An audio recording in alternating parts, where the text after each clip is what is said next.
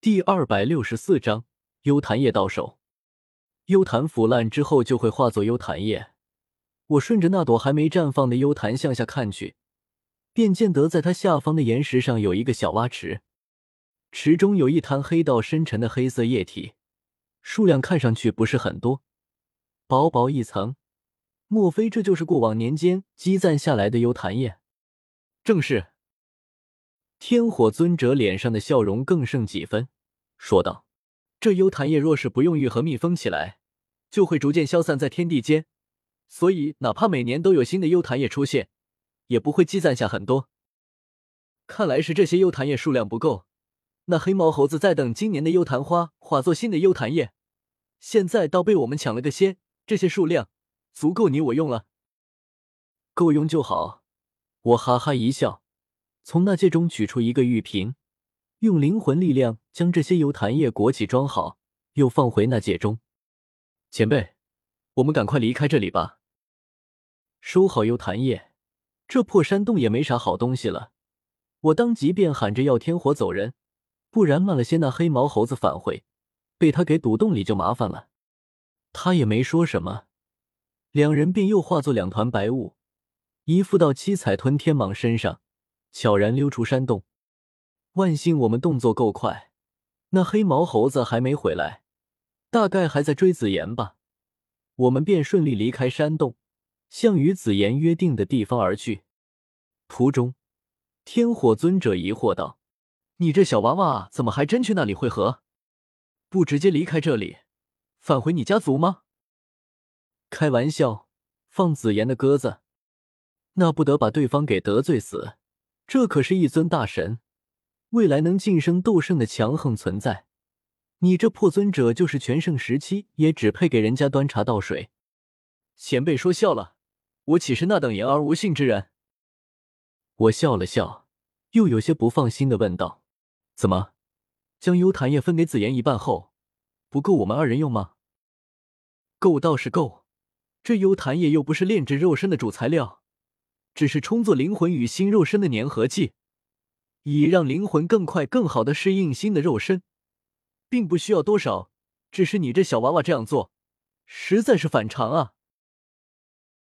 迦南内院茫茫后山中，另一座山谷内，正有一个黑袍少年在此修炼。当他听到不远处的打斗声时，他从修炼中退出，目光顺着声音看去，然后皱了皱眉。老师，这打斗声的方向应该是那黑毛猴子的巢穴，难不成是有其他人发现了幽檀叶？这黑袍少年正是萧炎，两年不见，他的脸庞更加成熟了，而周身荡漾的斗气也更加磅礴，赫然踏入了斗灵境界。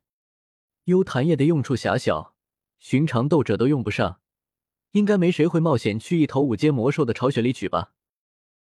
药老从黑色戒指中飘出，朝那边感应了番，皱着的眉头松了下来，说道：“果然，那边没有斗者的气息，只有魔兽的气息。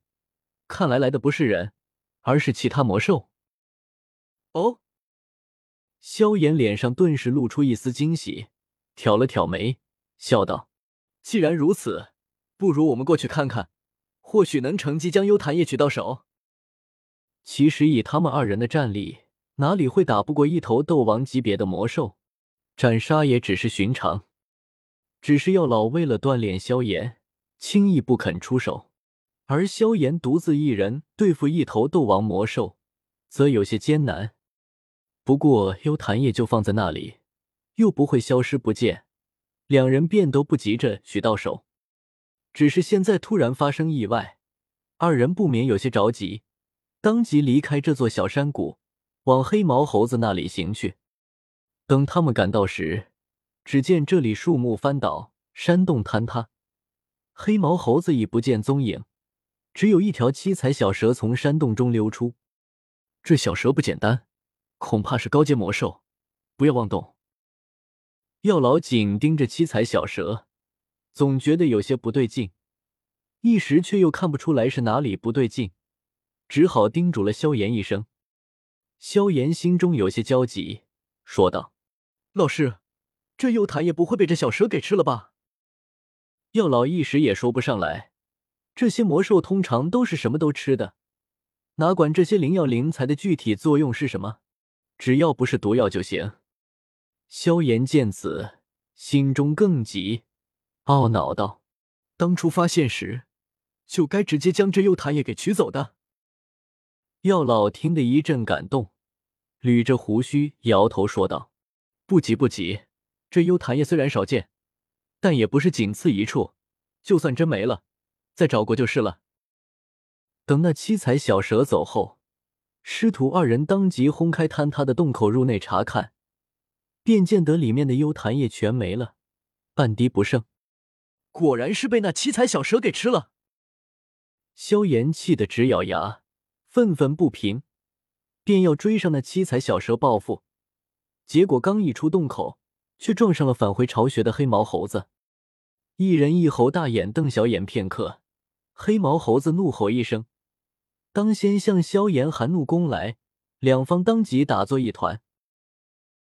另一边，七彩吞天蟒正向约定的汇合地点行去，身后却突然有打斗声响起。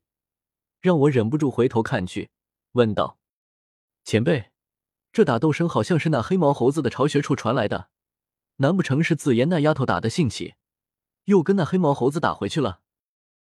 天火尊者感应了番，摇头说道：“没有紫妍那丫头的气息，只有一个斗灵的气息，看来是被先前的打斗声吸引过去，妄图趁乱捞取好处的投机取巧之辈，气运却差了些。”撞上返回的黑毛猴子，也是活该，无需理会。哦，我点点头，便也没有过多理会，让七彩吞天蟒继续前进。很快便来到汇合的地点，紫妍已经等在这里了。他一见我到来，便蹦蹦跳跳的迎了上来，笑嘻嘻说道：“叶问天，你好慢啊！幽檀叶拿到了没？我出马。”怎么可能会失手？我从七彩吞天蟒身上飘出，拿出玉瓶，在他面前晃了晃，笑呵呵说道：“幽檀也就在里面了。”我又拿了个玉瓶出来，当着他的面倒了一半给他，结果这丫头拿到后，竟然直接就一口喝了，跟喝水一般。喝完后还皱着眉头评价道：“有些苦，还有点臭臭的味道，真难喝。”